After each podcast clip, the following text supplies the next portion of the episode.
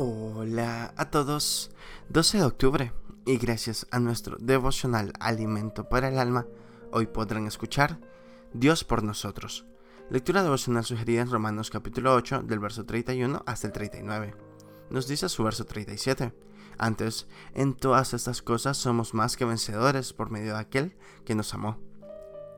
El apóstol Pablo es casi la mayoría, en la mayoría de sus epístolas, nos ha mostrado una y otra vez la obra de Dios para salvar al hombre de su santa ira, de equiparle con todo lo que pueda serle necesario para tener victoria sobre el pecado y la muerte.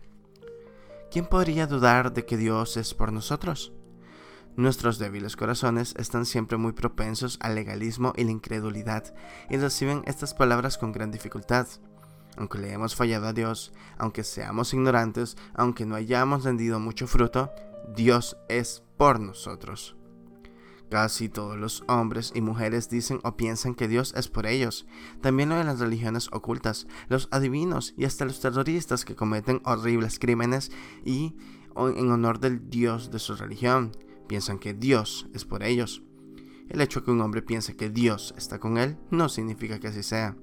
Dios es por nosotros si nos reconciliamos con Él por medio de la fe en Cristo nuestro Señor y Salvador, creyendo de todo corazón que Dios lo levantó de los muertos.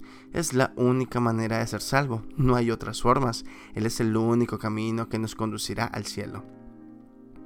A pesar de las innumerables y repetitivos sufrimientos que enfrentan los cristianos mientras duren sus vidas terrenales, si Dios es por ellos, ¿qué importa si otros están en contra de ellos? Una persona mas Dios, su mayoría inconquistable. No hay nada ni nadie que pueda separar a un cristiano de Dios.